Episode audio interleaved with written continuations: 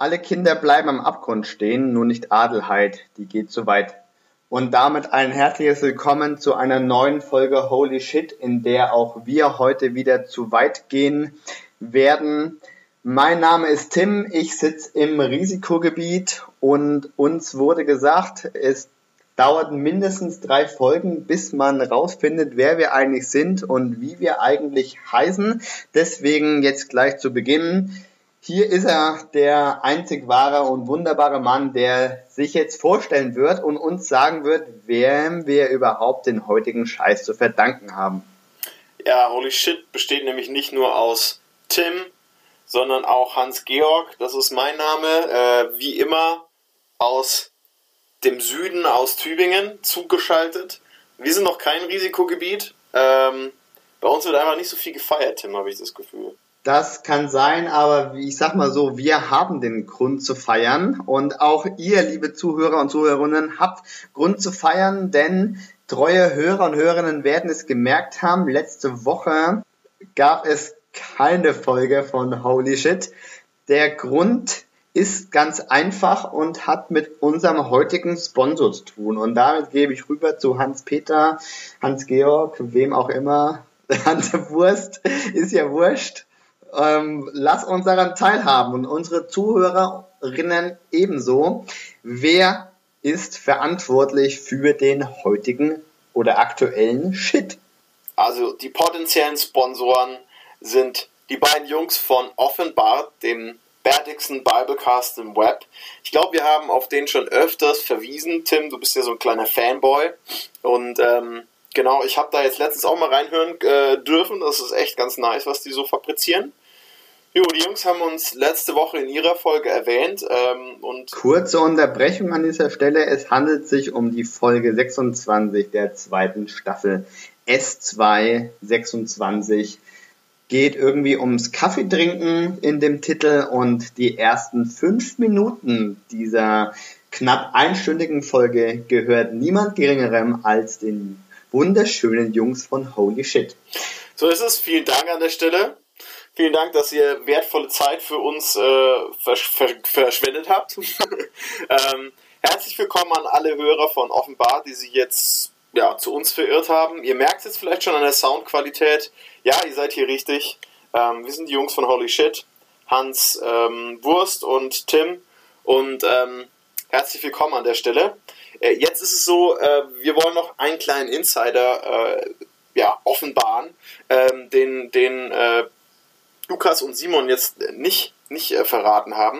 Äh, also Simon hat ja gesagt, dass er dich kennt, ne, Tim? Ihr beide habt studiert zusammen. Richtig. Simon und ich, wir haben zusammen studiert. Wir waren quasi, ich will nicht sagen Leidensgenossen, aber doch haben wir die, haben wir ähnliche Missstände in unserem Studium wahrgenommen, aber wir haben da, wir haben darüber hinaus auch zusammen studiert. Verstehe. Ähnlich kaputt. Ja, geteiltes Leid ist des anderen Freud. äh, um da mal einen guten, guten Freund von mir zu zitieren. Und Simon und ich haben uns einfach gegenseitig viel Freude bereitet. Verstehe. Ja, das Lustige ist nämlich, äh, der Lukas, die andere Hälfte von Offenbach, mit, der, mit dem habe ich studiert. Ähm, zusammen in Greifswald oben und was ganz witzig ist, ich kann mich noch erinnern, wir saßen eines Tages in einem Seminar zusammen und er zeigt mir begeistert eine App, mit der er jetzt seinen neuen Podcast irgendwie monitort und irgendwie sehen kann, wer hat da jetzt schon alles an, das, das Ganze angehört ähm, und welche Altersgruppe und genau, äh, wie viele Likes und Klicks und ähm, ich war quasi von Beginn an äh, Zeuge von Offenbart und äh, von dem her ist das lustig, dass sich jetzt der Kreis so schließt. Naja, wir wollen auf jeden Fall äh, den Impuls aufnehmen von den beiden Jungs und. Wir wollen den Impuls aufnehmen. Entschuldigung. Wir haben jetzt natürlich ganz viele Zuhörer und ja, vielleicht auch Zuhörerinnen, also Bartträger und Bartträgerinnen bei unserem Podcast. In diesem Sinne herzlich willkommen an all unsere treuen Hörer und Hörerinnen, die jetzt offenbar nicht kennen. Sei noch gesagt, da sind neben dem bereits Gesagten, dass es sich um Simon und Lukas handelt, einfach die Jungs, die vor drei, vier Jahren gestartet haben, einmal durchs Markus-Evangelium zu gehen, sich immer einen Text anzuschauen, um dann darüber zu theologisieren, philosophieren und an der einen oder anderen Stelle auch so ein bisschen abzukotzen. Und da diese beiden Jungs uns quasi in unserem Podcast-Vorhaben so ein bisschen voraus waren und sie uns in ihrer ja, 26. Folge namentlich erwähnt haben und uns gesponsert haben, wollen wir es den beiden gleich tun und auch heute mit ein paar Versen aus dem Markus-Evangelium unsere heutige Folge beginnen und uns anschließend dann die Frage stellen, gibt es dazu eine Parallele zu dem, was wir heute in unserem Leben wahrnehmen? Und äh, wir wollen auch ganz ehrlich sein, natürlich hat es auch ein bisschen Kalkül. Ne? Also wenn ihr jetzt von Offenbart hier rüber äh, geschneit seid und euch das mal anhören wollt, was die da empfehlen, wollen wir es euch ja so, äh, wie soll ich sagen, so angenehm wie möglich machen. Und wir hoffen, wir können euch auch ein Stück weit abwerben. Deswegen äh, kopieren wir das Format einfach, ne? So wie. Wir bleiben quasi dem Bartträger ein Bartträger. Genau, ja, genau. Ja. Und deswegen kommt jetzt die ersten sechs Verse aus dem dritten Kapitel des Markus-Evangelium. Vorgetragen von Tim, das bin ich, aus der Schlachterübersetzung. Und er, damit ist Jesus gemeint, und er ging wiederum in die Synagoge. Und es war dort ein Mensch, der hatte eine verdorrte Hand. Und sie lauerten ihm auf, ob er ihnen am Sabbat heilen würde, damit sie ihn verklagen könnten. Und er spricht zu dem Menschen, der die verdorrte Hand hatte, Steh auf und tritt in die Mitte. Und er spricht zu ihnen, Darf man am Sabbat Gutes tun oder Böses tun, das Leben retten oder töten? Sie aber schwiegen. Und indem er sie ringsumher mit Zorn ansah, betrübt wegen der Verstocktheit ihres Herzens, sprach er zu dem Menschen, Strecke deine Hand aus. Und er streckte sie aus. Und seine Hand wurde wieder gesund wie die andere. Da gingen die Pharisäer hinaus und hielten sogleich mit den Herodianern Rat gegen ihn, wie sie ihn umbringen könnten. Mensch, Tim, könntest du nicht mal irgendwie so eine Hörbibelaufnahme machen oder so? Das fände ich toll. Ja. Ein Text aus dem Markus-Evangelium, den eine Karte von mir, die, meine, ähm, die meinen Schreibtisch ziert, übertitelt mit Jesus der Ordnungswidrige. Mhm. Und der Grund, warum ich Björn sanft, sanft und sorgfältig ähm, dazu überredet habe, dass wir uns diesen, diesen Text heute widmen, ist, dass in der vergangenen Woche in Berlin, genau gesagt in Friedrichshain und noch genauer gesagt äh, zwei Blocks weiter von mir, ein seit, den neun, seit 1990 besetztes Haus zwangsgeräumt wurde von der Polizei.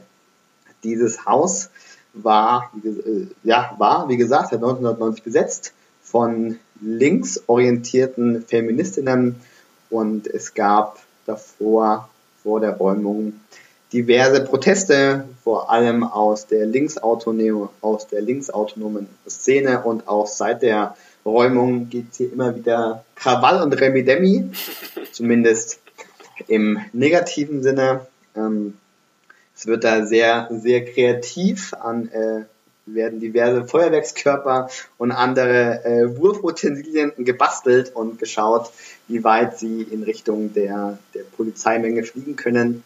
Ich bin nahezu jeden Tag Zeuge davon. Am besagten Tag der Räumung wurde mein Mitbewohner von einem Hubschrauber geweckt, der quasi hier äh, über unserem Kiez seine Runden gedreht hat. Das heißt quasi, ähm, dieses Thema Ordnungswidrigkeit äh, prägt zumindest mein alltägliches Leben äh, im, im Risikogebiet Berlin. Ich weiß, im äh, überschaulichen und behagenden Süden, wo es nicht mal Grund zum Feiern gibt, sieht es ein bisschen anders aus. Richtig, Aber ja, ähm, so ist es hier. Und ich möchte. Wir haben ja. ja. wir haben ja einen Bürgermeister, der quasi nachts äh, die, die, die ordnungsfriedrig, also der nachts Studenten stellt, die sich ordnungswidrig verhalten in Tübingen. Von dem her, bei uns, ist, bei uns gibt es da keine Probleme. Okay. Boris Palmer, Boris Palmer wacht über Tübingen. Shoutout an Boris an, an dieser Stelle. Ja. Und nee, also mich beschäftigt tatsächlich die Frage, oder ich möchte versuchen, eine Parallele herzustellen zu den Phänomenen, die ich hier wahrnehme in meiner unmittelbaren Nachbarschaft ähm, und der Geschichte von Jesus, die ich in Markus 3 lese. Und ich möchte heute die provokante Frage stellen, ob Jesus mit einem Hausbesetzer oder mit Hausbesitzern gleichzusetzen ist. Der, die Parallele ist vielleicht mehr oder weniger offensichtlich. Ähm, ich mache sie trotzdem mal ganz kurz für alle Bartträger und Bartträgerinnen, Zuhörer und Zuhörerinnen deutlich. Ähm, Jesus handelt, indem er am Sabbat heilt, ganz klar gegen das damalige ja, religiöse System, gegen das Gesetz der Juden und zieht den Hass und den Wut der Leute so stark auf, dass sie überlegen, wie sie ihn umbringen können. Die Leute, die illegalerweise ein Haus besetzen, die verstoßen damit gegen Regeln, gegen Gesetze, ähm, stellen sich gegen das System, sagen, nee, da machen wir nicht mit, aus welchen Gründen auch immer. Ähm, und auch die ziehen vielleicht nicht unbedingt Hass und Wut, aber doch zumindest ähm, die, die Konsequenzen auf sich, die eben die exekutive Staatsgewalt so äh, mit sich bringt, von äh, Schlagstücken bis hin zu Tränengas. ähm, ja, und man könnte noch, noch einen Schritt weitergehen und so ein bisschen fragen, okay, äh, Jesus handelt, wenn er ja heilt, zugunsten der Menschlichkeit, hat den Mensch im Blick. Wie weit haben das Hausbesetzer könnte sagen, ja, sie engagieren sich hier für den Kiez und es ist einfach ähm, eine sehr starke soziale Einrichtung, die also sich ja vor allem sehr stark für den Kiez ähm, engagieren. Also auch da äh, tun sie das äh, nicht ganz aus äh, rein egoistischen Gründen, im Sinne von, ja, ich wohne jetzt hier, der Pech, sondern eher so ein, ja, weil wir engagieren uns hier und wir haben hier was aufgebaut und lassen uns ähm, nicht nicht vertreiben. Also es sind diverse Parallelen da. Natürlich kann man auch immer sagen, ähm, Du sollst nicht stehlen und wenn du in einem Haus wohnst, was dir nicht gehört, ähm, ist die Sache ja mehr oder weniger eindeutig. Ähm, oh. Ja, es, Björn, was sind deine Gedanken dazu? Ich will jetzt hier nicht in meinen Monolog verfallen. Entschuldigung, Hans Wurst, was sind deine Meinungen dazu? ja, also mir fallen da, ich glaube, neuneinhalb Punkte dazu ein. Gut, dann machen wir nur die ersten drei. Ja, der zerfällt nochmal in zwei. Also der erste 1.1, äh, ich würde sagen, bei Jesus ist das ein bisschen ambivalent. Ne? Auf der einen Seite verabschiedet er sich von seinen Jüngern, sagt er, ich muss gehen, um im, im Haus meines Vaters ganz viele Wohnungen für euch zu bereiten.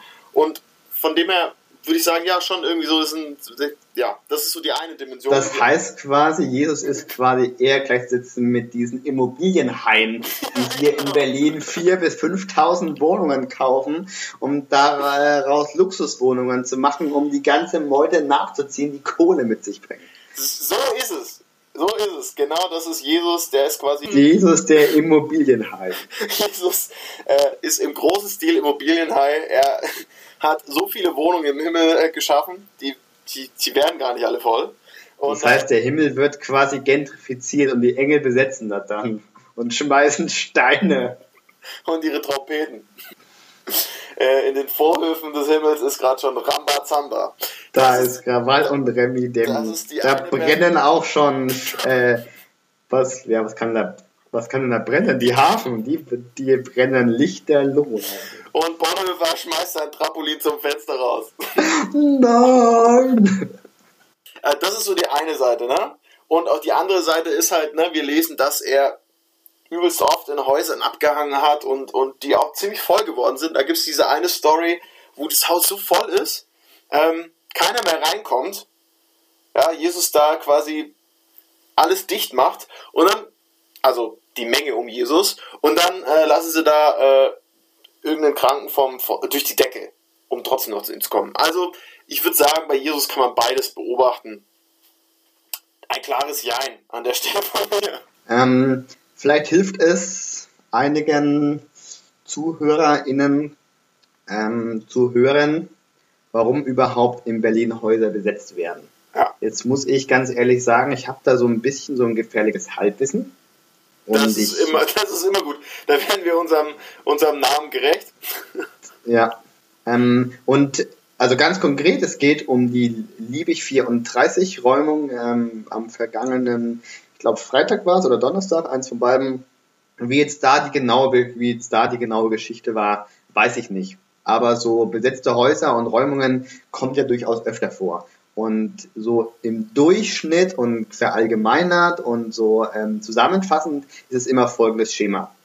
Es wohnen Leute in einem Stadtteil, die sich sozial engagieren, die, den, die sich dafür einsetzen, dass es in dem Stadtteil Cafés gibt und Kneipen ähm, um die Ecke und keine Ahnung, irgendwelche kleinen Hofläden. Ähm, und einfach was so ein bisschen und die hübschen den, den Kiez quasi auf, starten soziale Projekte für Kinder, für Obdachlose, für Alleinerziehende und so weiter und machen dafür und ähm, sorgen quasi dafür, dass ein, dass ein Kiez lebenswert wird. Mhm. So, dann kommen irgendwann ähm, reiche, reiche ausländische Unternehmen und die kaufen einfach mal in einem Stadtteil so einen ganzen Straßenzug und kaufen, kaufen da die Häuser, weil sie sehen, hm, hier ist irgendwie Leben, hier gibt's viele kleine Läden und Cafés und Bars und Kneipen, ist ja schick. Wir kaufen jetzt hier die Wohnungen auf und ähm, grundsanieren die und können dann einfach die Miete um 100 bis 200 Prozent teurer machen, weil wir Luxuswohnungen draus gemacht haben. Das sorgt wiederum dafür, dass die äh, Anwohner die aktuellen Bewohner sich das nicht mehr leisten können und quasi systematisch aus dem Kiez rausgedrängt werden. Das war das Ziel auch dieser ähm, Immobilienfirmen, damit eben Leute dahin kommen, die sich das leisten können, die zahlungskräftiger sind, ähm, um quasi Geld zu scheffeln. So, diese Leute, die mehr oder weniger aus ihren Wohnungen rausdrängen würden, ziehen natürlich in abgefucktere ähm, Gegenden, Kiezen, wo nicht so viel ist, weil da sind die Mieten günstig und fangen wieder von vorne an. Engagieren sich für den Stadtteil, machen kleine Cafés auf und sorgen dafür, dass der Kiez bewohnbar ist und dass es hier schön ist. Und dann passiert das ganze Spiel von vorne. Es kommen irgendwelche Immobilienhaie, äh, sagen so, ach, hier ist ja Leben. Äh, wenn wir jetzt hier Leute wohnen haben, die einfach äh, Kohle haben, dann machen wir noch mehr Gewinn. Dann, dann ist es ja einfach hier eine Goldgrube, Leute werden sich hier wohlfühlen in diesem kleinen, publiken Kiez mit den ganz vielen Cafés und Bars und Kneipen, kaufen Wohnungen auf. Ähm, Schaden war teilweise 4.000 bis 6.000 Wohnungen oder, oder Häuser. Ähm, grundsanieren die und wo die Miete früher 700 Euro hat, kostet jetzt auf einmal 1700 Euro. Die, die, die, die Senatsverwaltung, die Bürgermeister machen das mit, weil sie sagen, hey, da kommen Leute, die bringen Geld in die Stadt, wir brauchen Geld und machen nichts dagegen. Und das zieht natürlich Wut der Bürger auf sich, äh, Hashtag Wutbürger, und sagen, nee, so nicht, das lassen wir nicht mit uns machen. Ähm, wir, und wir zeigen das auch deutlich, dass wir mit uns nicht alles machen können und wir verlangen von der Politik, dass sie das nicht zulässt, dass sie da für unseren Kiez mit kämpfen und sagen, nein, so nicht und wenn das nicht passiert, dann müssen wir halt ein deutliches Zeichen setzen, indem wir uns ganz klar widersetzen, wir bleiben jetzt hier wohnen, Punkt aus. Ähm, das wiederum. Ist jetzt so, Tim, oder das, was du uns, äh, was du dich fragst, ist, ja, ist, würde Jesus genau, what would Jesus do? Meine Frage ist quasi, what would Jesus do? Genau, würde er sagen, hey Leute, äh, gebt dem Immobilienhai, was des Immobilienhais ist? ähm, würde er das sagen? Oder würde er sagen, nein, gegen das System, ähm, du musst Gott mehr gehorchen als den Menschen äh, und ich finde, Jesus war zur damaligen Zeit ein starker Revoluzer oder zumindest wurde er von solch oder wurde er von einigen als solcher gesehen. Das war der Grund, wieso er umgebracht wurde, weil wir gesagt haben, hey, der ist uns ein Dorn im Auge. Ähm, der, wir haben Angst, dass er vielleicht auch wirklich einen Aufruhr startet. Immer mehr Leute folgen ihm. Ähm, und er, der bricht die Gesetze, er stellt sich quer, er leistet Widerstand, er erhält am Sabbat, wir müssen ihn umbringen. Ähm, so, also er war ja doch, er, er war, er war ein Systemkritiker, äh, zumindest des religiösen Systems. Es ja. geht hier gerade nicht um religiöse System, sondern eher um diesen ganzen, ganzen Kapitalismus. Ähm, aber, ne, ähm, Mammon und so, vielleicht ist ja doch was Religiöses. Ähm, also vielleicht wird hier einfach dadurch, dass hier dem Kapitalismus gedient wird, dem Mammon gedient und damit höchstgradig Götzendienst betrieben und wir sollten sagen, jo, Jesus würde Häuser besetzen und wäre ein linksautonomer, vielleicht nicht unbedingt Steine schmeißender Typ, aber ähm, ja, keine Ahnung, was er schmeißen würde. ähm, ja, äh, gute Frage. Ja. Also, ich glaube tatsächlich, dass was, was Jesus nicht tut, ist, dass er irgendwie auf Gewalt ähm, zurückgreift oder Gewalt nutzt, um irgendwie seine Agenda durchzubringen. Das beziehungsweise, ich muss ein bisschen widersprechen, beziehungsweise ich würde sagen, dass Jesus nicht zur Gewalt aufruft. Also äh, er sagt jetzt nicht, hier Leute, ne, schnappt euch einen Speer und los geht die Party. Ganz im Gegenteil, er sagt ja zu Petrus, hey, steck dein Schwert weg, weil wer, jetzt, wer das Schwert zieht, kommt das Schwert um oder so ähnlich so. Ne? Also ja. er, er, er ruft jetzt nicht zur Gewalt auf. Ja, und also die Erwartung äh, zur damaligen Zeit war ja schon, ähm, dass, dass der Messias ein politischer Revoluzer ist, dass er das Unterdrückungssystem der Römer, äh, dass er das, dass er das kaputt das macht. Dass er sein Volk davon befreit, klar. Ja. Und gerade die, und, und gerade die Zeloten, ne? Die ja. waren ja da ganz voll mit am Start. Also die ähm, für unsere äh, nicht so ganz theologischen ähm, am Start seienden Mithörer und Mithörerinnen Zeloten war quasi wie so eine Art Guerillagruppe zusammen, die ähm, zur Not, oder zur Not sehr, sehr offensichtlich auch gewaltsamen Widerstand geleistet hat gegen die römische Besatzungsmacht. Ähm, also es war eine kleine Splittergruppe der Juden, die gesagt haben, wir wehren uns durchaus auch mit Gewalt. Einer von Jesu Jüngern, nämlich, nämlich Simon, war ein Zelot. So ist es. Und äh, zu dessen Enttäuschung hat Jesus gerade darauf verzichtet. Ähm, er ist nicht mit dem Schwert gekommen, hat die Römer aus dem Land getrieben, sondern er ist am Ende gestorben. Und ähm, das ist das eine. Er hat auf Gewalt verzichtet. Und das zweite ist, er hat auch mit den Menschen abgehangen, die, ja, die irgendwie Teil dieses Unterdrückungssystems waren. Er hat mit den Zöllnern gegessen, hat mit denen Zeit verbracht. Und ähm, die Zöllner waren auch, äh, wenn man so möchte, damals Teil der, also der, der Mammon-Maschinerie, ähm, haben das Volk ausgebeutet. Ähm, ich weiß nicht, ob der Vergleich jetzt zu Immobilienhain ganz passend ist, und, trot, ne? und trotzdem kann man sagen, das waren Leute, die haben auf Kosten anderer, auf Kosten der ärmeren Bevölkerung gelebt.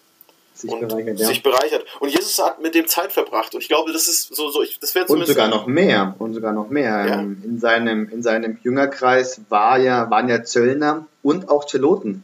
Also quasi man könnte sagen, wenn Jesus heute seine Jünger rufen würde, da wäre da der Polizist und der Punk, die sich eigentlich gegenseitig mit Steinen und äh, Tränengas beschmeißen würden. Ja, und die waren bei Jesus. und der Hausbesetzer, die wären da wahrscheinlich auch mit ja. drin. Und ich glaube, das ist so ein Ding, dass Jesus wahrscheinlich Brücken bauen würde. Ich glaube, er würde wahrscheinlich heute ähm, auch mit diesen Ich finde das eigentlich einen guten Schlusssatz. Jesus würde kein Haus besetzen, er würde Brücken bauen. ähm, immerhin war er Zimmermann. In diesem Sinne over and out. Nein, Entschuldigung, weiter im Text.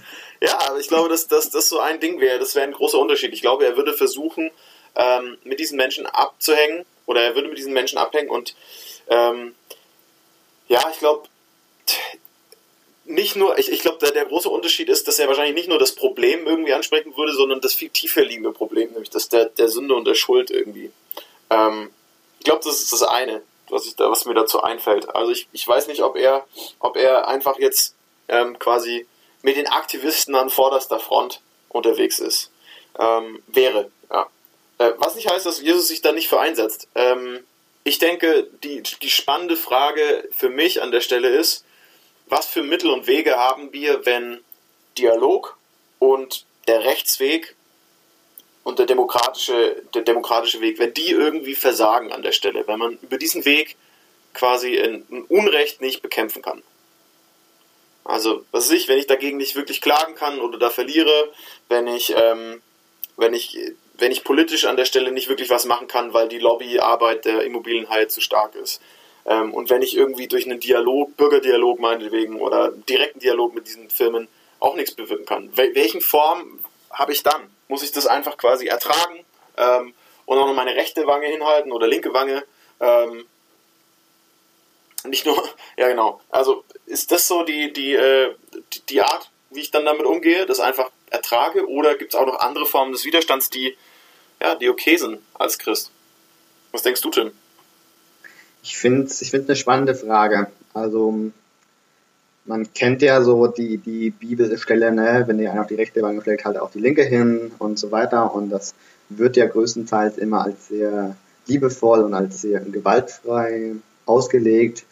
Ähm, es gibt tatsächlich eine, Alter, eine alternative Auslegungsmöglichkeit, die sagt, das ist gar nicht so gewaltfrei, ja schon gewaltfrei, aber zumindest äh, provozierend gemeint. Da will ich jetzt gar nicht so stark darauf eingehen, ähm, so, sondern was ich eigentlich viel mehr, viel mehr sagen möchte, so, also ähm, natürlich haben wir hin und wieder Texte, die, die uns ein etwas allumfassenderes Jesusbild vor Augen führen. Also wir haben letzte Woche die die Tempelreinigung angesprochen.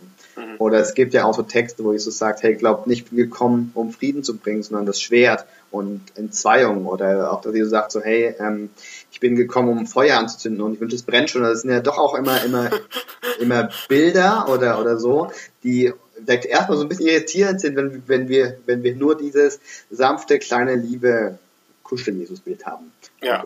Ähm, aber trotzdem, unterm Strich, was ja wirklich ähm, sich durchzieht durch unsere Jesus-Berichte, ist ja ein Jesus wird ganz offensichtlich ähm, als Problem gesehen von der von den damaligen religiösen Führern und da passiert ganz viel Intrigen und letztendlich äh, passiert ja an Jesus sehr viel Unrecht, also mhm. dass, dass, dass er getötet wird. Ähm, dass er ans Kreuz genagelt wird, dass er diesen, diesen Tod stirbt, war ja alles andere als gerecht. Das hat er ja nicht verdient. Also ja. ähm, auch ähm, ja, vor dem Hohen Rat wird er klar so, also sorry, eigentlich sehe ich hier gar keine Schuld und so. Ähm, und natürlich, ne, Jesus hat aber an diesem Punkt keinen Widerstand geleistet. Mhm. Und, da sondern da hat er, ich sage mal, ne, wie es immer in Jesaja heißt, wie ein, wie ein Schaf, das, das zur Schlachtbahn geführt wird. So. Da hat er keinen kein Widerstand geleistet. So.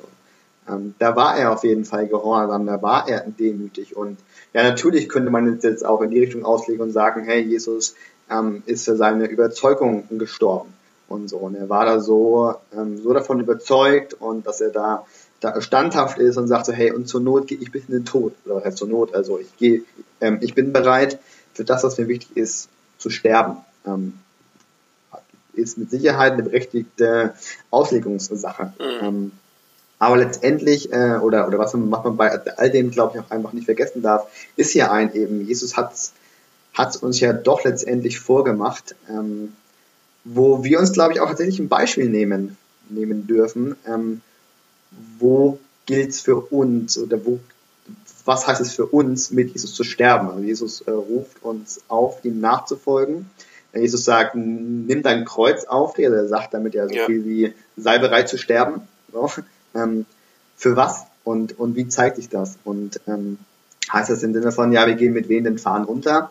Oder heißt es ein, hey, ich weiß eigentlich, hier passiert gerade Unrecht, ähm, aber ich zeige damit vielleicht, wie, wie liebevoll, wie vergebend Gott ist. Ähm, also was heißt es für uns, wenn Jesus uns, wenn Jesus uns dazu aufruft, ähm, es ihm da gleich zu tun, äh, für unsere, nicht nur für unsere Freunde, sondern auch für unsere Feinde zu sterben, so, unsere Feinde zu lieben. Ähm, und das ist ja schon was, was auf jeden Fall sich durch alle Jesus-Berichte durchzieht, dass er uns da ein Vorbild ist. Ähm, ähm, er sagt von, von sich selbst mehr oder weniger, niemand hat größere Liebe als der, der sein Leben ist, seine Freunde. Und Jesus hat halt, hat halt sogar das Leben seine Feinde ähm, gelassen. So, weil, äh, ich glaube, in Römer heißt es so, ne, wir, ähm, wir waren Gottes Feind, weil wir waren der Sünde. So. Mhm. Ähm, also, das ist schon, das ist schon, schon nochmal eine andere Hausnummer als nur ein, hey, hier passiert Unrecht und ich besetze jetzt mal irgendwie ein Haus oder so. Ne?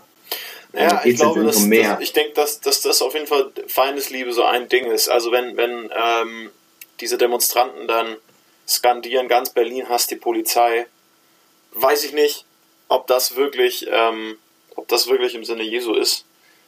Das heißt auch nicht, dass das im Sinne Jesu ist, wenn, wenn, wenn man irgendwie systematisch quasi den Lebensraum anderer zerstört, beziehungsweise ihn wegnimmt, weil man einfach Profit im Sinn hat. Ähm, genau, aber ich glaube, dass, dass eine, ja, ähm, dass auch da eine Besonnenheit und ja auch sogar Liebe, Wertschätzung für diese Menschen, dass man die trotz allem irgendwie hat. Ich glaube, das ist ein wichtiger Aspekt. Ähm, ich denke, dass das, was ich spannend finde, ist, wenn wir uns ähm, den Jüngerkreis, da hatten wir es ja gerade schon, und dann auch später die, die ersten Christen, die die Gemeinde angucken, dann sehen wir da ganz unterschiedliche Menschen aus ganz unterschiedlichen ähm, gesellschaftlichen Schichten. Das sind Sklaven und Herren, ja, das sind Juden und Heiden, da sind, äh, das sind sogar Männer und Frauen. Ja, genau. Ähm, Bartträger und äh, Glatzköpfe. So ist es. Äh, also alles, alles, was da kreucht und fleucht. Ähm, alles, was das Herz begehrt. Alles, was das Herz begehrt. Alle waren sie da. Und ich glaube tatsächlich, dass, dass, dass die Message von Jesus, wie soll ich sagen, auch, auch diese Unterschiede überwinden kann.